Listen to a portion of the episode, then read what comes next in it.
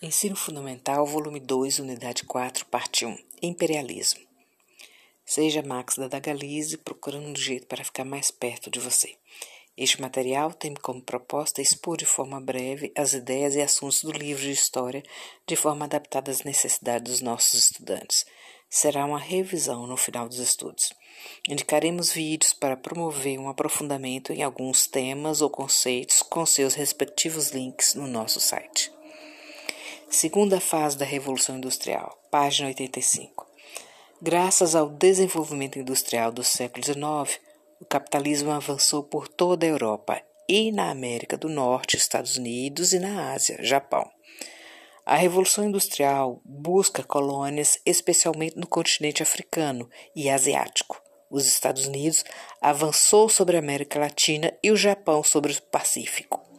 A industrialização avançou para outros continentes. Por que expandir para áreas do planeta África e Ásia? Qual a motivação? Primeiro, na Europa, as indústrias não conseguiam mais avançar devido às grandes disputas internas por cada nicho de mercado.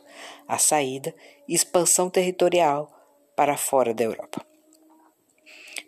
Segundo, precisavam de mercados para consumir seus produtos industrializados fora da Europa. Terceiro, as indústrias precisavam de matérias-primas boas e baratas que essas áreas poderiam fornecer. Nas áreas escolhidas, não haviam leis trabalhistas para promover resistências às necessidades das indústrias europeias, existindo mão de obra barata e em fartura. Tudo isso são algumas características do imperialismo. Essa motivação da Europa, Estados Unidos e Japão sobre as regiões ficou conhecida como imperialismo.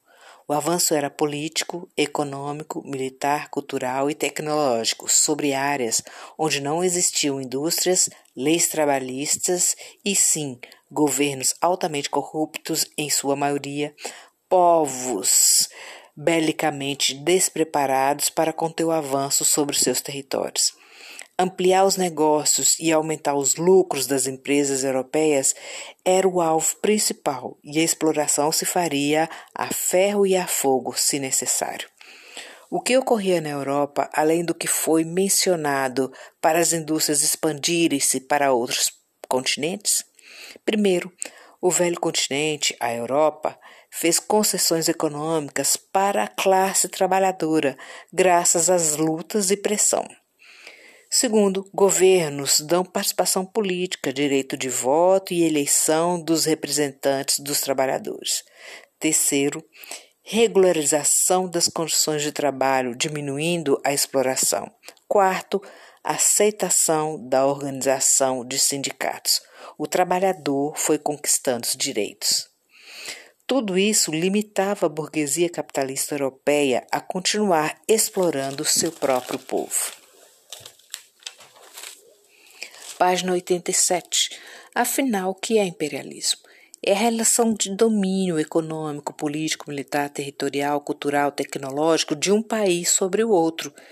Se alguém diz abaixo o imperialismo norte-americano, queixa-se da intervenção dos Estados Unidos sobre seu país. O imperialismo é visto como uma fase do capitalismo, pois, quando esse atingiu determinado grau de crescimento, foi necessário expandir pelo mundo fortalecer-se, e para alcançar isso foi sobre uma relação de dominação. Assim, dizem que o capitalismo se tornou imperialista, não os países. Como dizem por aí, não é nada pessoal, é só negócios. No imperialismo, o capitalismo assume as características de concentração e centralização de capital. O que significa isso na prática? Significa que pequenas e médias empresas serão pressionadas pelas grandes corporações, empresas grandes unidas, sendo compradas por elas ou abrindo falência. Portanto, as pequenas e médias não aguentam concorrer no mercado. Desse modo, o capital se concentra nas mãos das grandes corporações ou gigantes multinacionais ou grandes empresas, ou seja, passam a ter o controle exclusivo da produção e comercialização de determinado produto, bem ou serviço. Chamamos isso de monopólio ou exclusividade. E as empresas monopolistas juntam-se aos bancos, favorecendo mais a concentração do capital. Enfim, no século XVIII, lá pela segunda metade, o capitalismo industrial era caracterizado pela concorrência entre as indústrias. Já na segunda metade do século XIX, a característica é o monopólio, eliminação de concorrência. Você sabia? Entre 1873 e 1896, o capitalismo encontrava-se em crise, mas isso não impediu sua expansão. Como isso é possível? Bem, talvez para o sistema capitalista, a dificuldade em gerar lucro para esse sistema é crise. Já no século XIX, deslocar seu foco para outras áreas que têm oportunidades de lucros é visto como uma estratégia viável para sair da crise. Página 88. Qual a verdadeira relação entre o capitalismo monopolista e o imperialismo? Como dissemos antes, uma característica do capitalismo monopolista é a concentração e centralização das empresas, bancos, comércios e indústrias. Do que precisa o capitalismo monopolista?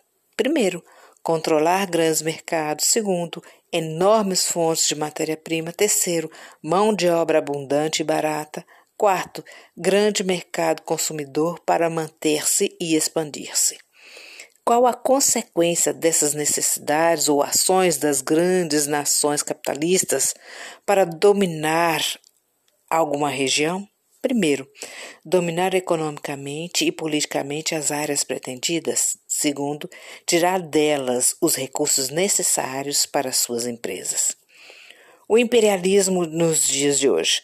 O imperialismo é entendido de duas formas: como domínio de um país sobre outro ou como um dos estágios do capitalismo monopolista. Um exemplo para mostrar a diferença. Um iraquiano atacado pelo exército dos Estados Unidos, protesta contra o imperialismo desse país. Ele fala de uma realidade que há em seu país, tropas desse país estrangeiro em seu país. Todos os estadunidenses têm esse essas mesmas ações ou interesses? Na verdade, o interesse maior é de setores como petrolíferas, indústrias militares e a construção civil.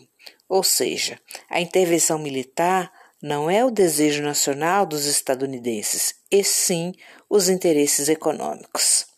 Fica a dica: assista ao filme Siriana Procure associar ao que você está estudando e bom filme. Página 89. Atividade 1. Uma charge de Henry Maia, Le Petit Journal, 1898. Uma imagem com vários personagens do século XIX que representam vários países, a maioria sentados ao redor de uma grande pizza que representa o território chinês. Os países tentam dividir entre si o território chinês, cujo personagem está a protestar contra a situação, a China. Os países que disputam as áreas da direita da imagem esquerda. Inglaterra, representado pela rainha, Alemanha, representado pelo rei Guilherme II, Rússia, czar Nicolau II, a França, representada por uma mulher, que está logo atrás do Kizar e com a mão dela sobre o ombro dele. Ela usa um barrete frígio. E o último, o Japão, representado por um shogun, tipo um senhor feudal. E o Kizar, para quem não sabe, é o líder, o chefe, o imperador da Rússia. Pergunta: qual a relação que você vê entre a charge e o que você ouviu ou estudou até aqui? É sempre bom pensar, pode cair na prova.